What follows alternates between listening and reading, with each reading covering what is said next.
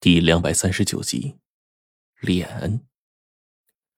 我忽然想起来，那天晚上遇到的红衣女子，当时正是这个红衣女人告诉我跟白飞宇说，感受到白程程他们的气息已经越来越弱，气若游丝，我们才更加紧急的急奔而来。当时那个女鬼还用阴风送了我们一把。我还清清楚楚的记得，我跟白飞宇抹上物品装僵尸的时候，女鬼怀里的那个黑猫第一时间发现了我们。现在，倘若仔细的想一下，女鬼当晚怀中抱着的那只黑猫，不就跟猫赶尸的那只黑猫一模一样吗？我愣了许久，突然发现了一个严重的问题。只是在我的认知里，黑猫几乎啊都长得一模一样，根本无从辨认。所以最开始猫赶尸那会儿，看到那只赶着飞尸的猫，我竟然没有反应过来，压根就没往那上头想。快拉！哲那罗吆喝了一声。几乎同时，我们两个一人一只手，飞快的把白飞宇从那吸附的石碑中就往出拉。可是这会儿，我们感觉到那诡异的石碑恐怖的吸力。哲纳罗的力气啊，不知道比我要大多少倍。他见一只手不行，连忙又把第二只手伸过去。我们两个人四只手左右拉住了白飞宇，就要把他从石碑上给拉下来。可是啊，随着我们越来越用力，却感觉自己的力量还是太过于渺小，就好像一个下半身啊被吸盘定住的蚂蚁似的，想要从中给挣扎出来。可是啊，真正用力气挣扎起来，才知道自己的力量太过渺小，根本就没办法用力。哲那罗攥着白飞宇的胳膊。更加的用力，我惊得大叫：“不能再用力了！再用力，咱们就把他胳膊给拽下来了。现在只能试试。我亲眼见识过这石碑的恐怖之处，哪怕是嘴长一只胳膊，能救回他一条命，这个恶人我来做。”哲那罗开始大喝一声，双臂更加的用力了。这个时候，便见齐先生之前做法立在原地的一个替身草人就开始旋转起来。这草人快速的旋转，速度快到了极点，刷刷刷的连续的几十圈之后，忽然砰的一声，竟然着了，随即被烧的到处都是飞灰呀。我跟哲那罗扯着原本被吸附在石碑上的白飞鱼，这会儿上面的吸力赫然一松，我们没有丝毫防备的直接朝后倒去了。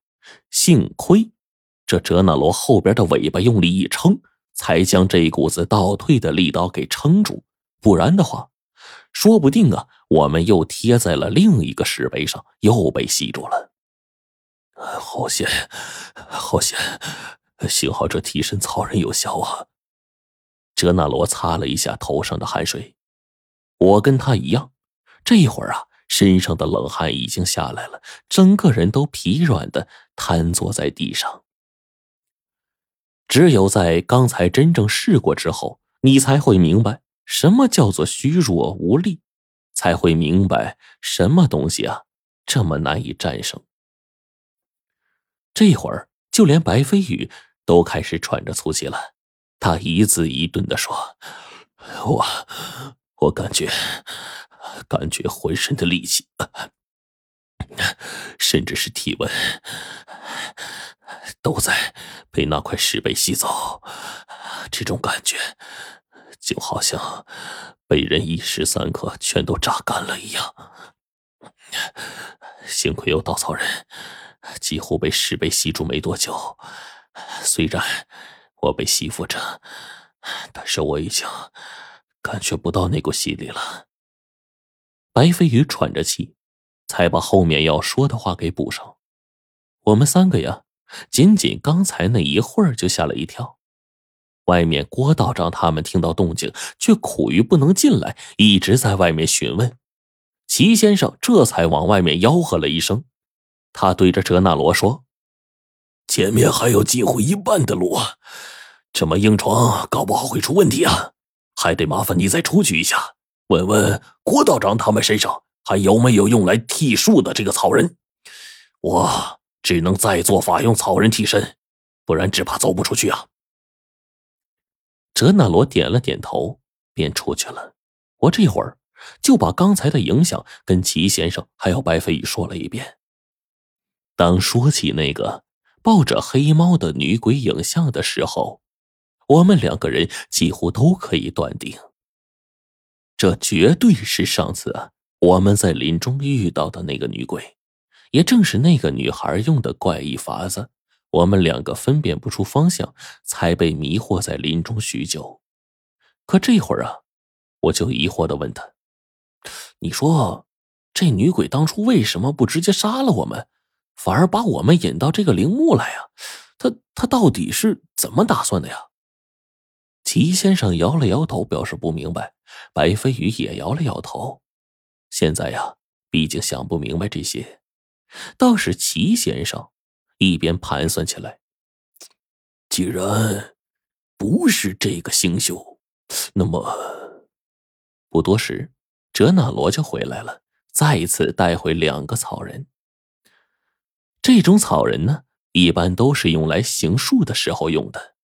只是草人毕竟不是真人，踩踏上去碰到这种机关呢，也不一定会有效。所以啊，我们依旧只好用真人去试探，用草人做替身来保证安全。这次郭道长听说里面的诡异之处，也跟着进来了。当他看到我们这里的场景的时候，只是在那儿静静的瞧着，准备在关键时刻出手。白飞宇跟齐先生对视了一眼，然后一点头，朝着前面走去了。齐先生就说：“往右连续五步试试。”我们几个随时就盯着那个替身草人，准备一有异动就先把替身草人给扔出去。一、二。三、四、五，白飞宇连续走了五步，我们在场几个人的心全都揪了起来。我的天哪！